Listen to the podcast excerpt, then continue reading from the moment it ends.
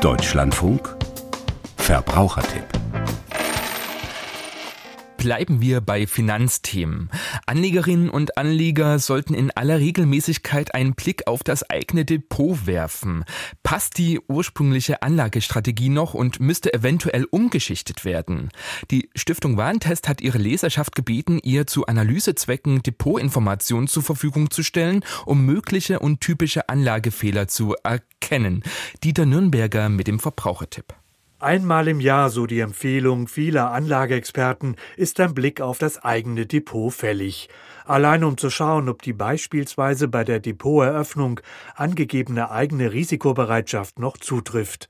Die Stiftung Warentest konnte Dutzende von Depots ihrer Leserinnen und Leser analysieren. Sicherlich keine repräsentative Auswahl, sagt Warentester Roland Aulitzky, aber aus den Ergebnissen ließen sich schon einige Denkanstöße ableiten. Es kann zum Beispiel sein, dass nach mehreren Jahren sehr gut laufender Aktienmärkte das Depot viel zu offensiv ist für meine heutigen Ansprüche. Und dann wäre es sinnvoll, ein Stück weit Aktien abzubauen und stattdessen Zinsanlagen reinzunehmen. Wenn man sagt, ich kann heute ein viel höheres Risiko eingehen als noch vor zehn Jahren, ist alles okay, aber das ist ja nicht immer der Fall. Erfahrungsgemäß bieten Aktien und Aktienfonds die höchsten Renditechancen, allerdings auch nur bei einem langfristigen Anlagehorizont von mindestens zehn Jahren. Dazwischen liegen nicht selten Verlustphasen. Nur wer das angelegte Geld nicht für den Lebensunterhalt benötigt, sollte beim Mischungsverhältnis eines Depots überwiegend auf riskantere Posten wie Aktien setzen. Für viele dürfte eine 50-50-Mischung das Ideale sein, also 50 Prozent Festgeld, Tagesgeld und die andere Hälfte in Aktien-ETF zum Beispiel. ETFs sind börsengehandelte Fonds, die sich auf einen Leitindex beziehen.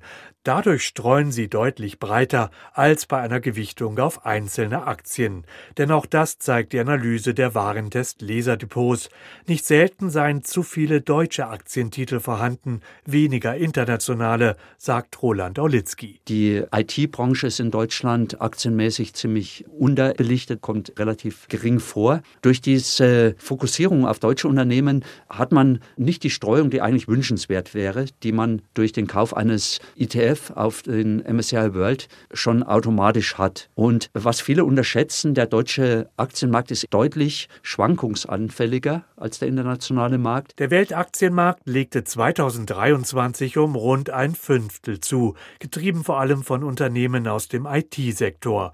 Nur wer hier beispielsweise direkt Aktien von namhaften Unternehmen wie Apple oder Microsoft hatte, konnte den breitstreuenden Weltindex übertrumpfen. Trotz solcher Glücksfälle rät die Stiftung Warentest dennoch dazu, besser auf breitstreuende ETF zu setzen. Sie sollten rund 70 Prozent bei den Renditebausteinen eines Depots ausmachen. Hinzu komme, dass sie recht günstig zu haben seien, besonders im Vergleich zu aktiv gemanagten Fonds, die die Banken Banken oft bewerben. Warentester Roland Aulitzky. Bei aktiv gemanagten Fonds hat man deutlich höhere Kosten. Für viele Leute sind halt ETF der Königsweg, weil die besonders kostengünstig sind und man dauerhaft einen Renditevorteil hat, bei dem man nicht weiß, ob den gemanagte Fonds auch bieten würden. Denn beim Depotcheck sollte es übrigens auch um die Frage gehen, ob das Geld noch bei der richtigen Bank liegt. Die Ausgaben für Kauf und Aufbewahrung von Wertpapieren unterscheiden sich je nach Bank erheblich. Wer eine kostengünstige Bank auswählt, erhöht die Rendite der eigenen Geldanlage.